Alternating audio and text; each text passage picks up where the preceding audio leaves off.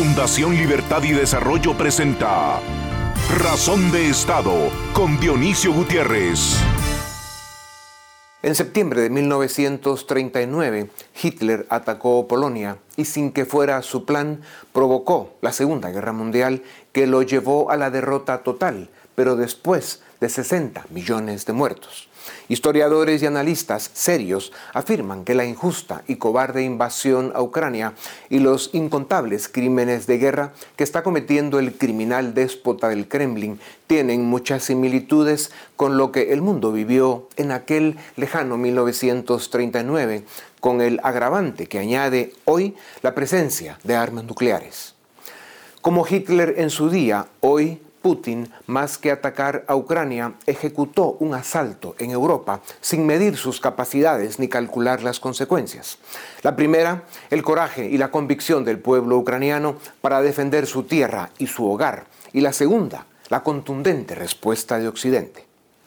Hoy estamos presenciando la decisión de países considerados neutrales de formar parte de la Organización del Tratado Atlántico Norte y de naciones que habían detenido inversiones en defensa pedir a sus congresos el presupuesto suficiente para armarse y poder defenderse de sociópatas como el que hoy domina en Moscú.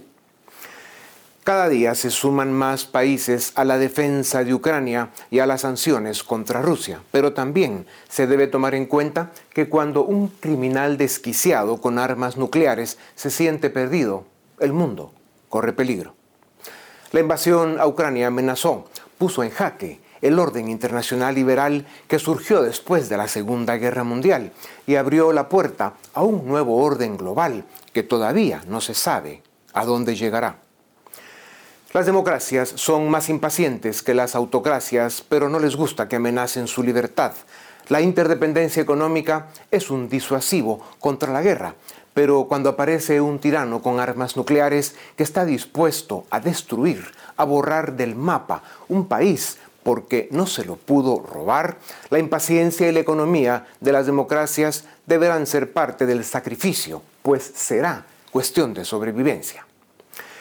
En los últimos 70 años, después de la Segunda Guerra Mundial, el mundo había vivido sin grandes guerras ni conflictos globales. Aquellos fueron los mismos 70 años en que la especie humana eh, fue capaz de reducir la pobreza extrema más que nunca en la historia, alcanzar los más altos niveles de bienestar y sobre todo fueron siete décadas en las que se demostró que el único camino al desarrollo y la prosperidad lo ofrecen la libertad, la democracia liberal y la división de poderes que garantizan las repúblicas de verdad y las monarquías parlamentarias.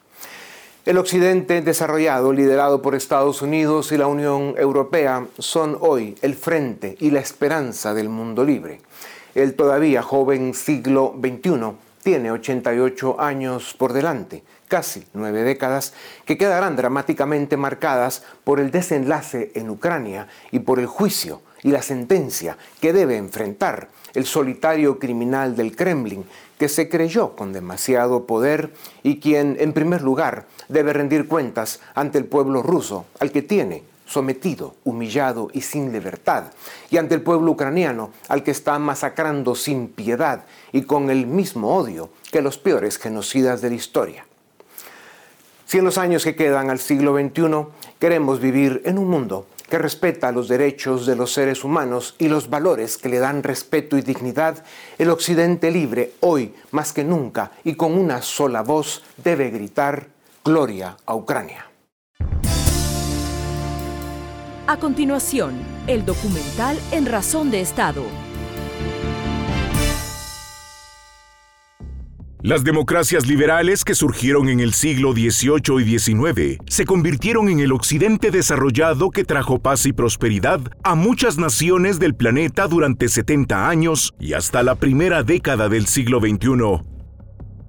A partir de los ataques terroristas de 2001 en Estados Unidos, el mundo cambió y quedó sumergido en un oscuro ajedrez geopolítico, con China y Rusia como sospechosos principales parte del Oriente Medio como fuente constante de conflicto, y América Latina entró en un laberinto de incompetencia, corrupción, populismo y narcotráfico del que, por el momento, solo cinco países se salvan. A la complejidad geopolítica que llega con el siglo XXI, con los delirios de un imperialismo global por parte de China y la consolidación de un sociópata en el Kremlin, se sumó una sucesión de crisis y sobresaltos políticos y económicos de los que no logramos salir con una economía global que se hace cada día más volátil e insuficiente. A partir de 2020, para agregar drama a lo que ya vivía el mundo, la naturaleza nos envió una pandemia y el tirano genocida de Moscú ejecutó su cobarde y criminal invasión a Ucrania. El mundo atraviesa por un ciclo de transición. No está claro a qué, pero es evidente que el sistema liberal que tanto bienestar ha dado al mundo y que, si bien había que corregirlo y mejorarlo, está amenazado y con él el futuro del Occidente libre. Desde los años 50 los países europeos emprendieron uno de los proyectos liberales más audaces de la historia, que ambicionaba crear la zona de libre movilidad de personas, bienes y capitales más grande del mundo. La Unión Europea fue creada por sus beneficios económicos y para ser el orden político que puso fin a siglos de guerras y conflictos entre países europeos. Después de largas dictaduras militares, el orden liberal también influyó en América Latina, donde a partir de la década de los 60 se inauguraron democracias que trajeron respeto a los derechos humanos, estabilidad política, la integración de sus economías al mundo globalizado y mejores indicadores sociales. Sin embargo, a pesar de los evidentes beneficios del orden liberal y de las garantías que ofrece el Estado de Derecho, las democracias del mundo occidental tambalean a causa de una sucesión de crisis políticas y económicas mal gestionadas.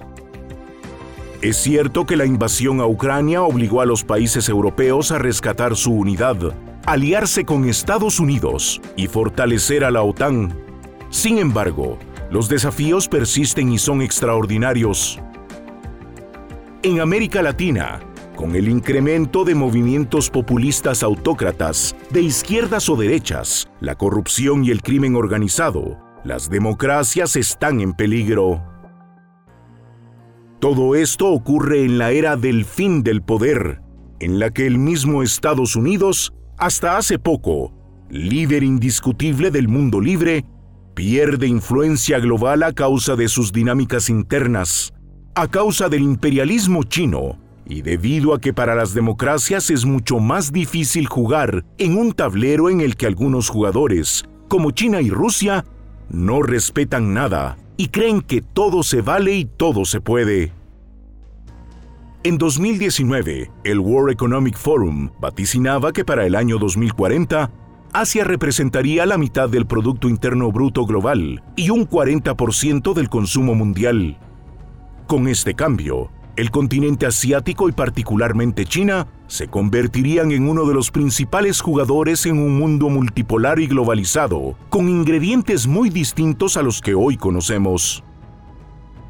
La gran interrogante de nuestro tiempo es si Estados Unidos, Europa y países de Asia que forman el Occidente libre serán capaces de rescatar el orden global liberal que China y Rusia buscan destruir, contaminando al mundo con su autoritarismo despótico y con la corrosión que infringen al planeta con sus populismos y nacionalismos.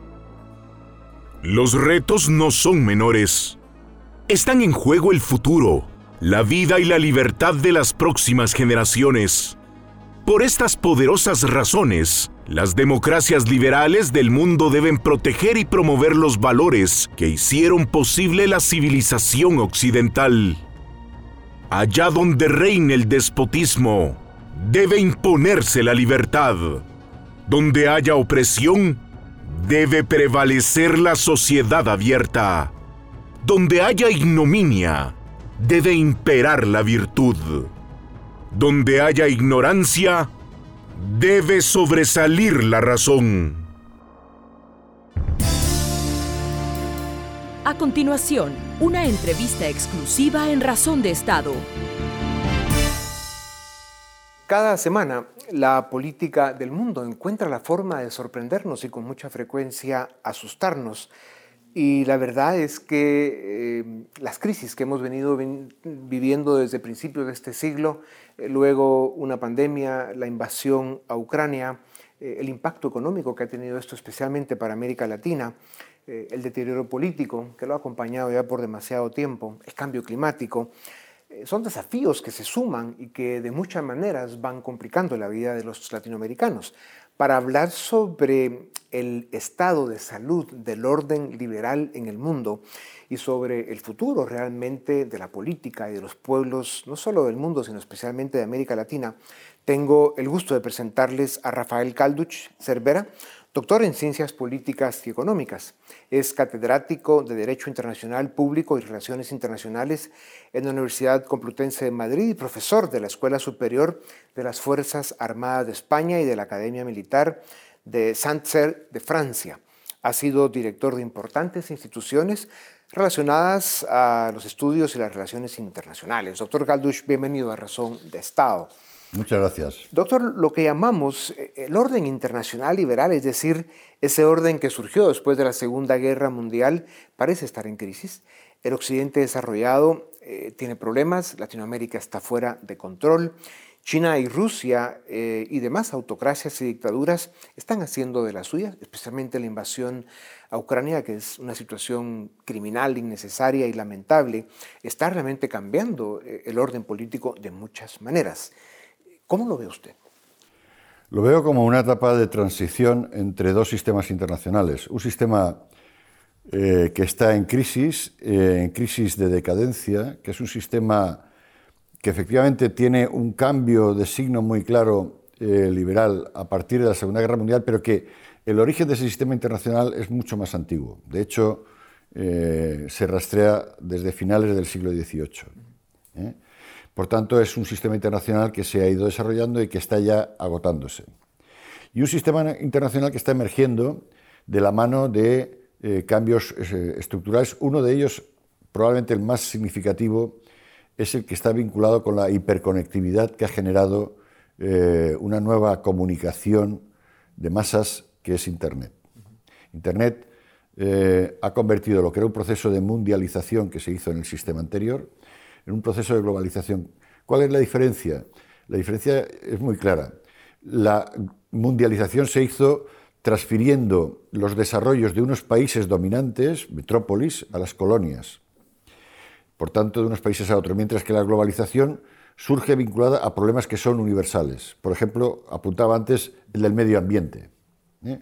Eh, el problema del calentamiento global es global y si no se aborda globalmente, no se va a resolver. Es decir, que lo hagan algunos países pero otros no, por ejemplo China se resista a hacerlo, eso no ayuda a que se resuelva el problema porque es global. ¿no? El tema de los derechos humanos es universal. Si se sigue violentando derechos humanos en algunos países, eso afecta a la credibilidad de todo el sistema de derechos humanos. Por tanto, ¿qué es lo que ocurre? Que estamos como en todas las transiciones. Y pongo un ejemplo para que nos entienda nuestro público. La adolescencia es una etapa de transición entre la niñez y la, eh, la edad adulta. ¿no? Como todas las transiciones, lo anterior no ha desaparecido y lo nuevo no está consolidado. Y en, esa, en ese cruce de contradicciones es donde nos estamos moviendo actualmente. Claro, con muchos golpes, caídas y heridas. ¿no? Doctor Calducci, y cuando usted habla de un cambio en el orden internacional y que estamos en la transición, eh, ¿Cómo ve usted el fenómeno de la China, ¿no? que en 1978 era más o menos el 2% de la economía mundial, pasó a ser el 18% ya eh, en el 2021? O sea, dicen ellos haber sacado a 770 millones de chinos de la pobreza extrema durante los últimos 40 años. Y luego, pues dicen haber eh, bajado eh, los niveles de pobreza a un dígito. ¿Es sostenible un crecimiento económico sin libertades políticas? ¿Es sostenible el modelo chino? Y asumo que la importancia que ha tomado China es una de las condiciones o las premisas que usted tiene para decir que estamos en una transición hacia un nuevo orden internacional, por la fuerza que tiene China. Sí, dentro de esa transición hay básicamente una nueva bipolaridad, que no tiene nada que ver con la bipolaridad que hubo en, los, en el periodo de la Guerra Fría.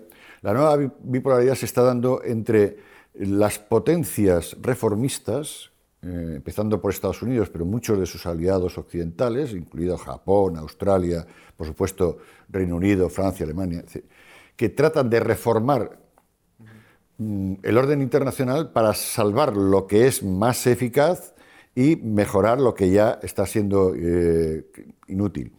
Y después están las potencias revisionistas, es decir, aquellas que eh, básicamente para limitar la hegemonía que en el orden internacional tiene Estados Unidos, tratan de cambiar partes importantes de ese orden internacional. Y ahí hay dos potencias muy claras que son Rusia y, China. Eh, lo que pasa es que el planteamiento de China es notablemente diferente del de Rusia. Rusia se basa en su poder militar porque como potencia económica es poco más, es un 20% más que el Producto Interior Bruto de España.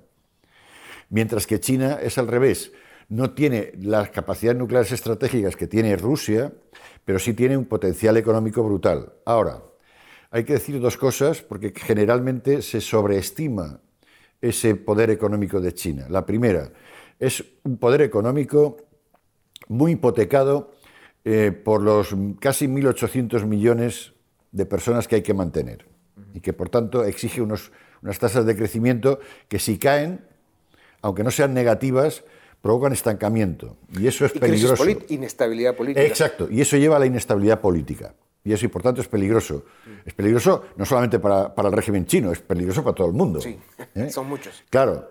Y, la segunda, que ese crecimiento económico que es necesario eh, es muy vulnerable porque está vinculado a la importación constante de materias primas y de recursos energéticos fundamentales, sin los cuales la, maquinaria industrial eh, china no funciona. Por tanto, es necesario comprender que eh, China se ha convertido en una potencia económica mundial, pero es una potencia económica con pies de barro que si cae va a arrastrar a todo el sistema mundial. Claro, coincidimos 100%. Y precisamente por eso, doctor Calduch, se explica por qué eh, China no ha apoyado a Putin en su invasión a Ucrania, porque es muy mal negocio y es muy peligroso para China caer en ese laberinto. Eh, eh, eso por un lado. Y por otro lado, porque si lo pensamos bien, los intereses a corto plazo de, mm, de, rusos y chinos pueden coincidir en la medida en que, por ejemplo, para Rusia, la pérdida de clientes europeos energéticos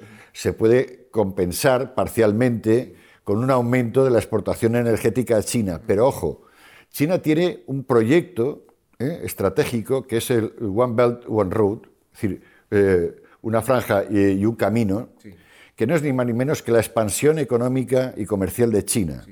Esa expansión pasa por Centroasia. Y las repúblicas centroasiáticas son tan estratégicas para la seguridad rusa como lo es Ucrania o Bielorrusia en Europa. Por tanto, no es descartable que a medio plazo los intereses necesarios de expansión comercial con China lleven a un conflicto con los intereses estratégicos de seguridad claro, Por supuesto. No, de hecho, Europa y Estados Unidos son los principales socios comerciales de China, por un lado. Y China tiene, si no igual, un poco más de relación comercial con Ucrania.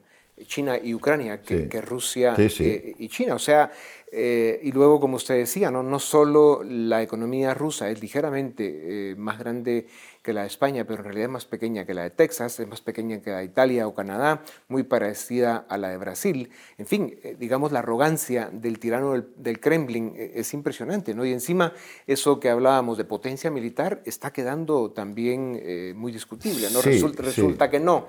¿Cómo termina la invasión de Rusia en Ucrania, doctor Calduch? Básicamente solo puede terminar de una manera porque ya se ve claro que el triunfo la victoria militar aplastante de Rusia es inviable, eh, sencillamente porque Ucrania está recibiendo tal apoyo militar y logístico de las potencias de Estados Unidos y las potencias occidentales. Eh, solo daré un dato. Eh, hay que pensar que lo que acaba de aprobar el presupuesto que acaba de aprobar el, Congreso y la administración Biden de Estados Unidos de 40.000 millones es aproximadamente tres veces el presupuesto de defensa anual de España. Eh, eso está ya aprobado y, por tanto, solo cabe salir mediante un acuerdo negociado. Ahora, eh, ¿cuáles serán las condiciones de ese acuerdo negociado y, sobre todo, cuándo se sentarán a la mesa realmente a negociar? Y la respuesta es cuando ambas partes lleguen a la conclusión de que el equilibrio estratégico ninguna de ambas puede romperlo unilateralmente. Y eso yo creo que ninguna de las dos partes, ni los ucranianos ni los rusos, han llegado a ese convencimiento.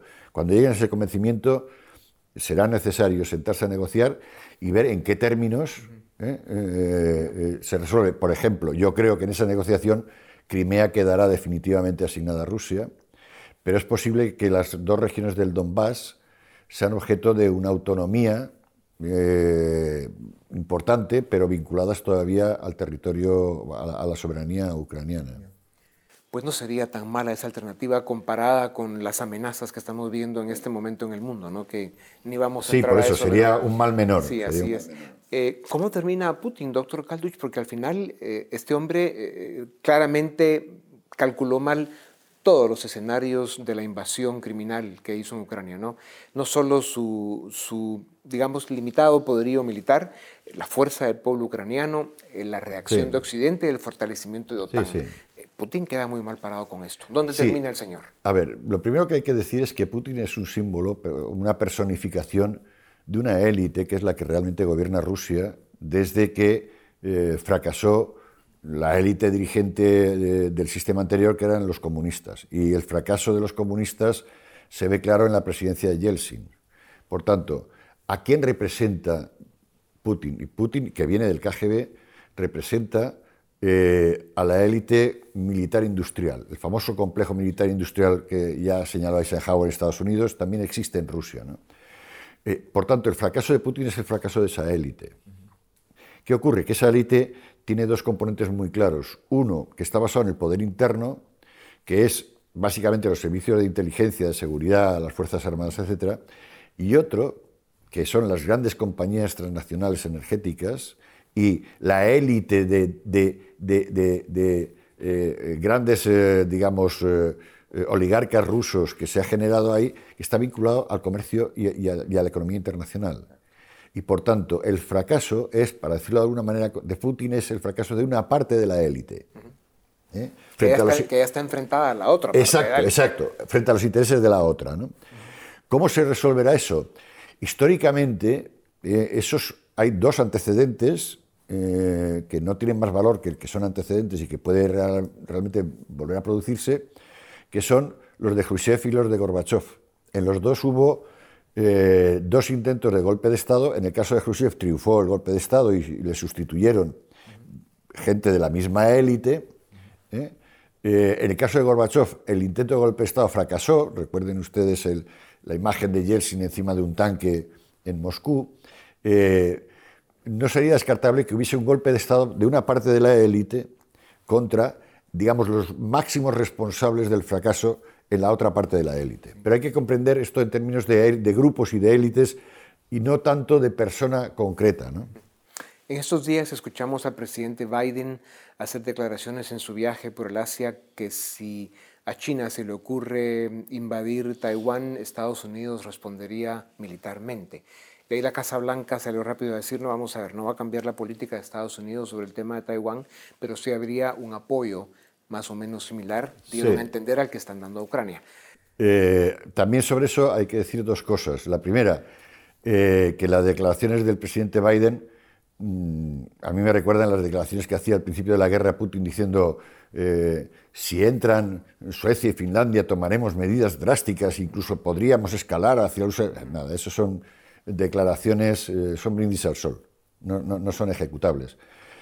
Segundo, el planteamiento de China, del gobierno de Beijing, para ser concreto, de la China continental, no es conquistar militarmente eh, eh, Taiwán. Nunca ha sido ese el planteamiento. Porque ellos consideran que es solo un Estado en donde hay una fracción de ese Estado mínima que es rebelde y que no quiere seguir formando parte del Estado. Y lo que pretenden es ganárselos a, largo plazo. No, tienen, eh, lo que sí van a hacer es disuadir las tentaciones de Estados Unidos de aproximarse como aliado demasiado a Taiwán. Y esa es la parte en donde muestran la dimensión militar. Pero lo que quieren es ganar las mentes y los corazones de los chinos de Taiwán. Y eso saben que puede llevar generaciones, pero los chinos el concepto temporal que tienen no es el de los países occidentales. ¿eh? Eso, hay que tenerlo claro. Por tanto, solo si viesen que, por ejemplo, Estados Unidos montase una base militar o, naval en Taiwán, es decir, que quisiese convertir esa parte de lo que consideran su único Estado, por eso ellos hablan de, eh, dos Chinas, un, Estado, ¿no? un país. Si viesen eso, entonces, ¿cuándo podrían escalar hacia el ámbito militar? Pero en el fondo eh, no, no, no, es esa su ambición. Doctor Calduch, pasando a Europa ahora, ¿Qué le está representando a Europa la invasión de Rusia a Ucrania eh, y todas las dinámicas, digamos, internas en cada país europeo que venían generando pues conflictividad, problemas, falta de un crecimiento económico potente para que los pueblos estén más tranquilos? ¿Sale Europa fortalecida de estas crisis? ¿Debe fortalecerse Europa y qué debe esperar el mundo de Europa? Sí, es una eh, excelente y compleja pregunta. Eh, Empezaré diciendo que la historia de la integración europea, desde el primer acuerdo de Tratado de París de la CECA en el año 51, es, no se hace por, voluntarismo ni por eh, eh, ideología, se hace por pura necesidad. En aquel momento era la necesidad de evitar una nueva guerra entre franceses y alemanes. Se pusieron a integrarse en la parte del carbón y del acero. Aquello fue funcionando hasta hoy. Desde entonces, cada crisis internacional Europa ha respondido siempre con dos respuestas. Más integración en las competencias que se comparten y más países. ¿eh? Ahora se debate si se incorporará Ucrania en su momento o no, pero más integración. En este momento hay una crisis que veíamos antes de cambio de sistema internacional que Europa tiene que responder. Primera idea. Por tanto, yo creo que, eh, igual que se ha hecho en la pandemia, que se ha respondido con un plan económico para hacer frente a la crisis que venía derivada de la pandemia y también en el ámbito sanitario haciendo las compras masivas a las grandes multinacionales eh, para abastecerse, eh, no me cabe la menor duda de que se está dando, se va a dar una respuesta con más integración respecto de lo que significa la guerra de Ucrania. Ahora, también hay que tener claro que el proceso de integración europea, el motor es el entendimiento franco-alemán. Los demás países podemos estar, los británicos podían estar con la libra esterlina o no, pero se pusieron de acuerdo franceses y alemanes en el euro y hay euro.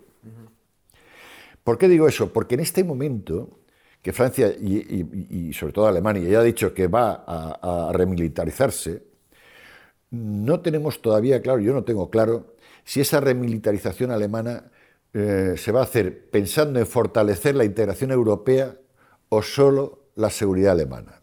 Porque si fuese esto esto último, sería retrotraernos a los orígenes. Y ese dilema yo creo que SOS todavía no lo, ha, resuelto, no lo ha aclarado. Doctor Calduche, en los dos minutos que nos quedan hablemos de América Latina. Una región del mundo eh, atrapada por sí misma, la política no funciona, las élites están despistadas, no se enteran de las responsabilidades que tienen realmente. Eh, estamos eh, siendo arrasados por una marea de un populismo de izquierda autoritario muy complejo y, las condiciones, digamos, les están facilitando el camino. ¿Cómo ve usted el futuro próximo de América Latina? Pues sinceramente lo veo como una etapa de una profunda crisis, crisis en tres ámbitos. En primer lugar, el más inmediato, una crisis económica, porque estamos todo el mundo metido en la crisis económica y mm, a diferencia de Europa, que tiene sus mecanismos de compensación, los mecanismos de compensación interregional en América Latina no están funcionando. Por tanto, cada país va a enfrentar la crisis. Eh, eso lleva a una segunda crisis, que es la crisis social, básicamente por el aumento de la pobreza. ¿Eh? Y eso va a generar tensiones dentro de los países, inestabilidad, eh, inseguridad ciudadana, inestabilidad política, que es la que va a propiciar la tercera crisis, que es la crisis política, que es la crisis de eh, las élites políticas. Esa crisis aparentemente se quiere resolver con los discursos populistas, pero los discursos populistas tienen poco recorrido. Como decimos en España, son pan para hoy y hambre para mañana. ¿Eh? a partir de ahí, yo, por ejemplo, veo que un país que tenía cierta estabilidad económica, como era Chile, va a ser arruinado en, cuestión de cuatro o cinco años. ¿eh? por la inestabilidad política. Yo estoy, he leído eh, el proyecto de constitución y ahí hay artículos que son auténticos disparates, imposibles de realizar, ¿eh? pero que van a servir para arruinar lo que ya se tenía. De estabilidad y organización política. Por poner un ejemplo, ¿no? podríamos continuar con el caso de Argentina, etc. Ah, en este momento hay un riesgo de cuál va a ser el futuro inmediato de Colombia, porque si efectivamente se impone eh, eh, el, discurso populista, pues van a tener un problema muy serio. ¿no? Por eso es tan importante que España se reencuentre a sí misma para que vuelva de muchas maneras a liderar Iberoamérica, ¿no? con los valores liberales de Occidente, que son al final los que han traído más bienestar. Ya, ya, me gustaría que eso ocurriera. ¿eh? Espero que ocurra dentro de poco en las próximas elecciones, pero eh, las esperanzas son libres y los hechos eh, son, como decía Unamuno, la realidad es muy tozuda. Sí, así es. Pues doctor Calduch, qué privilegio compartir tribuna con usted. Sin duda alguna, su experiencia y su conocimiento son muy necesarios en este ciclo que está viviendo la especie humana. Muchas gracias, ha sido un placer compartir. A ustedes también, gracias. Esto es Razón de Estado. A continuación, el debate en Razón de Estado. Bienvenidos al debate en Razón de Estado. Hoy vamos a hablar sobre la situación económica del mundo, sobre la posible recesión en Estados Unidos y sobre esa incertidumbre que hay alrededor del comportamiento de las bolsas de valores y otros indicadores económicos. Y para ello tenemos a dos expertos, a Ignacio Munyo, director ejecutivo de Ceres, un tanque de pensamiento ubicado en Uruguay, y a Clinton López, director de Economía de la Universidad Francisco Marroquín. A ambos muchas gracias por estar en Razón de Estado. Ignacio, quisiera iniciar contigo. Estamos viendo el comportamiento de las bolsas de valores que preocupan porque han caído más del 20% en algunos casos eh, y pareciera que el mercado está nervioso sobre el futuro de la economía de Estados Unidos y esto no solamente en Estados Unidos, sino, sino que también en otros países. ¿Estamos a la puerta de una recesión o los mercados están sobre reaccionando? ¿Cuál es tu opinión? Bueno, primero un placer compartir minutos aquí en el, programa, en tu programa, Paul. No es, no es tan obvio que estemos en la puerta de una recesión, por más de que se abre del tema. Sí lo que es claro es que hay una situación extraordinaria a nivel financiero internacional, no solo en Estados Unidos, sino en los países, todos los países avanzados, de una inflación que es un problema no esperado, de una magnitud bastante más grande de la que se pensaba. Recordemos que hace poco tiempo había muchos que todavía decían que era un fenómeno transitorio en lugar de un fenómeno permanente. O sea, esta inflación persistente y elevada en Estados Unidos está generando obviamente una expectativa de aumento de tasas de interés por parte de la Reserva Federal, como se está concretando en estos momentos, en estos días, y que se seguirá viendo en las próximas reuniones. Pero más importante aún, una respuesta de las tasas de largo plazo, por ejemplo, a mí la tasa que más me gusta mirar como indicador, como termómetro de los mercados financieros internacionales, es la tasa de los bonos de tesoro a 10 años de Estados Unidos, eh, que está cortando ya hace, ya hace rato el 3% y sigue subiendo, y que es el que cambia el humor de los mercados, no solo de las bolsas, porque básicamente es la tasa libre de riesgo, ¿no? Y cuando sube la tasa libre de riesgo mueve todos el resto de los indicadores del mercado, sino también para las economías emergentes, para América Latina, para nosotros, tiene consecuencias muy relevantes. Así que a mí me preocupa por ese lado eh, lo que estamos viviendo, que haya una suba mayor a lo esperada de las tasas de interés globales que encarezcan el financiamiento para América Latina, para nuestras economías, no solo para el sector público, que se endeuda en los mercados, muchos de nosotros, sino también para el sector privado, que recibe inversión extranjera directa, y al subir las tasas se hace más difícil atraer inversiones extranjeras hacia los países de América Latina. Esa es la preocupación que tenemos, que hay que mirar para adelante, hay que estar atentos, porque los cambios financieros globales repercuten muchísimo en nuestras economías domésticas. Clinton, ¿coincides con ese análisis? o deberíamos de preocuparnos por lo que pueda pasar en el corto plazo en la economía de Estados Unidos, eh, sobre todo porque ya vemos indicadores de que se está desacelerando el consumo e incluso cayendo en las ventas de minoristas. Eh, ¿Estamos a la puerta de una recesión o no?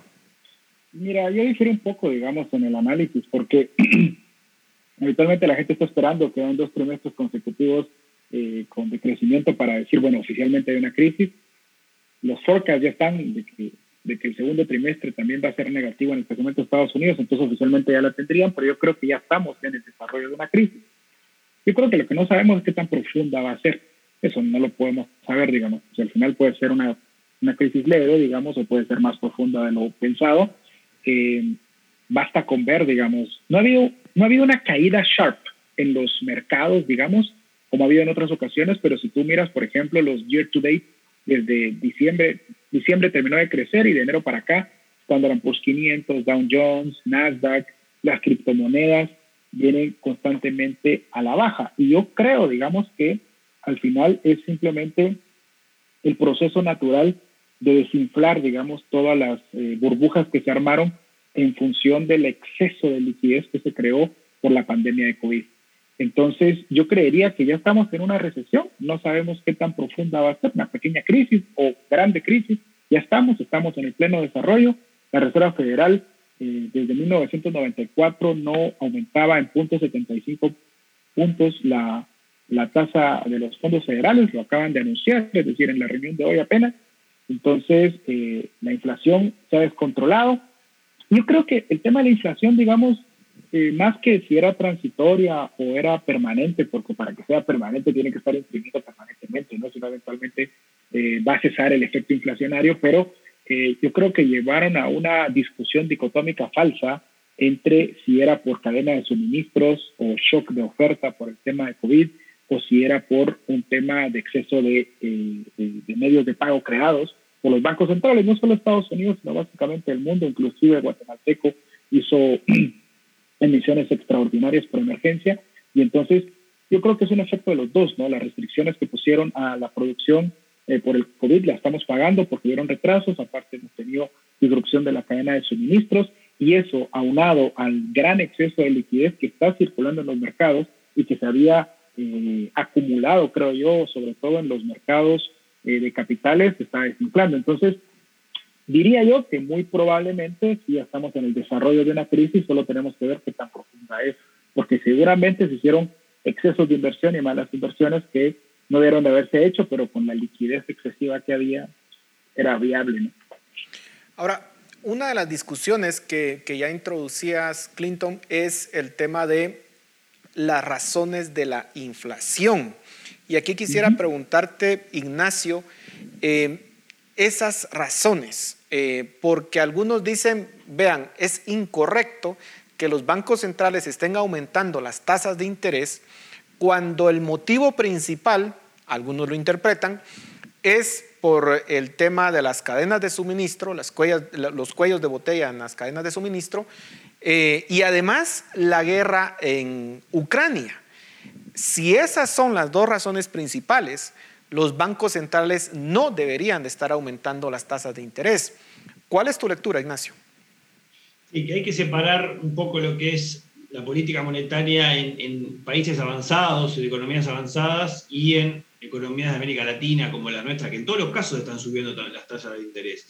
En el caso de, Estados Unidos, la herramienta eh, que existe, natural que tienen, es restringir de alguna forma la excesiva récordmente excesiva emisión monetaria y expansión monetaria con una economía con el crédito funcionando. Pues es un dato no menor a tener claro. Estados Unidos inyectó, la Reserva Federal inyectó dólares como nunca antes en la historia en un sistema que tenía un sistema financiero que funcionaba, por tanto que se multiplicó todavía mucho más que, por ejemplo, en la crisis financiera global del año 2008-2009, donde el sistema financiero dejó de operar y de multiplicar en Estados Unidos. Entonces, la situación es muy distinta de lo que puede pensarse para las economías avanzadas, que algo a menor medida, pero similar pasa con el Banco Central Europeo. También ha habido expansión monetaria en el, Banco de Inglaterra. O sea, las grandes economías están subiendo sus tasas de interés porque no tienen otra alternativa, o sea, no tienen más remedio. Cuando, cuando, cuando bajamos a, países como los nuestros, donde muchas veces estamos importando esta inflación, es una inflación importada, no generada, eh, la pregunta que hay que, hacerse es, ¿qué otra alternativa existiría? O sea, sabemos que la inflación finalmente es un fenómeno monetario, por, la razón que sea, finalmente es un fenómeno que es exceso de dinero circulando, más allá de la razón que uno le quiera buscar, si es, suministro, si es precio que viene de todos lados.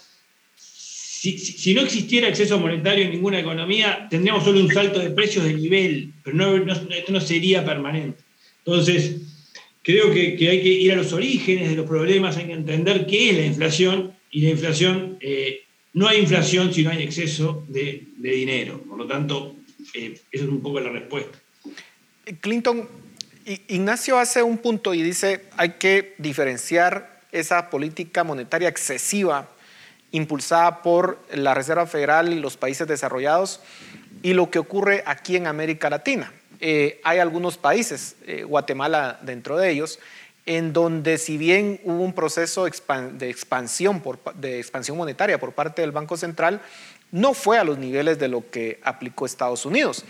Entonces, nosotros estamos viendo en el caso de América Latina más inflación importada que generada adentro y en ese caso los bancos centrales no deberían de subir la tasa de interés. ¿Cuál es tu opinión?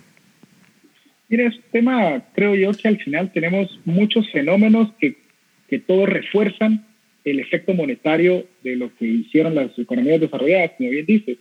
Eh, pero yo sí no quitaría, digamos, de la responsabilidad a los bancos centrales de cada país, porque al final, en mayor o menor medida, sí generaron respuestas monetarias a la crisis del COVID.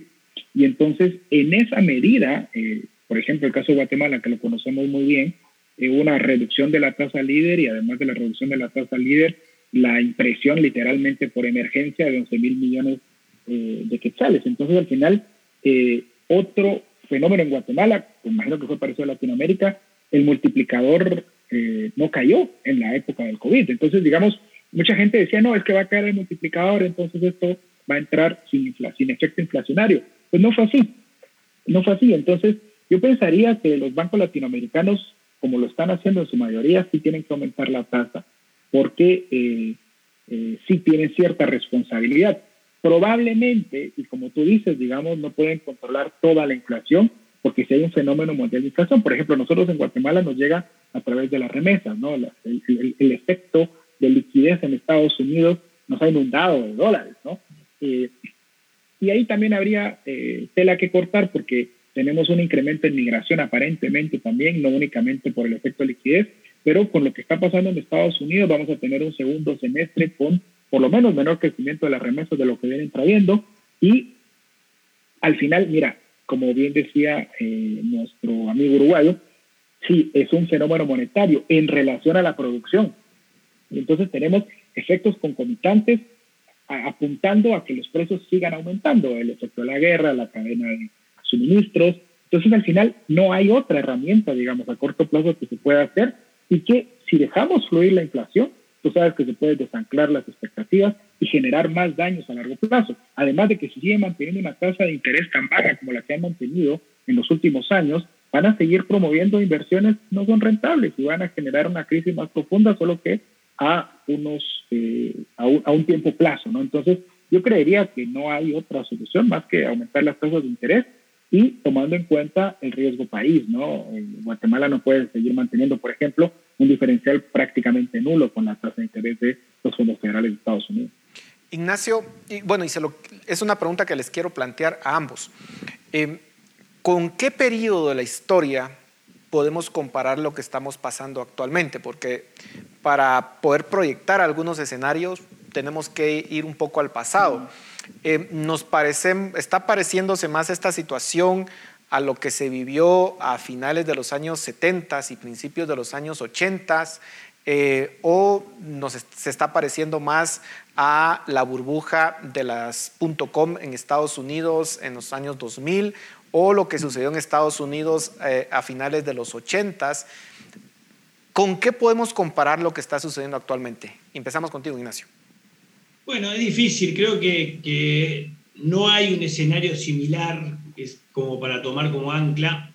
Sí hay que entender, creo que es más útil que pensar en ir a buscar algo, algo parecido atrás, entender lo que estamos viviendo y pensando en la región. A mí me gusta mucho pensar en América Latina, nosotros estamos permanentemente analizando eh, la región eh, hay una gran oportunidad para América Latina en este escenario global. La guerra de Ucrania ha generado para, para, Europa un posicionamiento diferente con respecto a América Latina, para los mercados internacionales también. específicamente para los países de América Latina que son exportadores netos de alimentos, hay una gran oportunidad en este mundo preocupado por la seguridad alimenticia, no solo en Europa, también hay una gran oportunidad para los productores de energías renovables, por ejemplo, hidrógeno verde, o sea, que, en la región tiene capacidades. Entonces yo miraría como un momento en el cual América Latina tiene que consolidar sus instituciones, acá está el desafío que hoy tiene la región, porque hoy se presenta una, región con instituciones débiles, para poder potenciar una oportunidad económica que se le puede dar en los próximos años. El gran desafío regional es consolidar la calidad de las instituciones democráticas y no solo la, elección de un gobierno, sino la calidad de, cómo se generan y se procesan las políticas públicas. Ahí está la clave que hoy tiene que procesar América Latina para poder aprovechar este contexto que creo que es nuevo, es único, y que tiene una incertidumbre gigantesca por el lado financiero. Yo creo que hoy es muy difícil saber qué va a pasar con los instrumentos financieros, fundamentalmente porque todo el sistema monetario global está en, crisis, en duda. O sea, vengo de, tener varias reuniones a nivel internacional, por ejemplo, en el Emerging Market Forum en París hace un mes atrás, y el estaba presente el presidente del Banco Central de Japón, el presidente del Banco de Francia, el presidente de, expresidente del Banco Central de, Israel, discutiendo en una mesa, coincidían de que el, régimen actual, con una moneda fundamentalmente el dólar, que, que hace ya 50 años que no tiene respaldo en oro, que se ha abusado de su emisión, que se ha perdido el ancla, está generando una estabilidad enorme y aparecen las, criptomonedas que, que, generan a su vez más inestabilidad. Tenemos una crisis no resuelta que no hay un indicio claro lo que se dice, habría que pensar en una especie de Bretton Woods, una especie de acuerdo financiero global como el que hubo a la salida de la Segunda Guerra Mundial, pero no están dadas las condiciones políticas para que se diera eso. En definitiva, para redondear, hay mucha incertidumbre financiera, pero hay, en términos de demanda, creo que para algunos países, fundamentalmente los exportadores de la región, posibilidades muy buenas para el futuro. Clinton, ¿con qué lo comparamos y más oportunidades que riesgos para América Latina?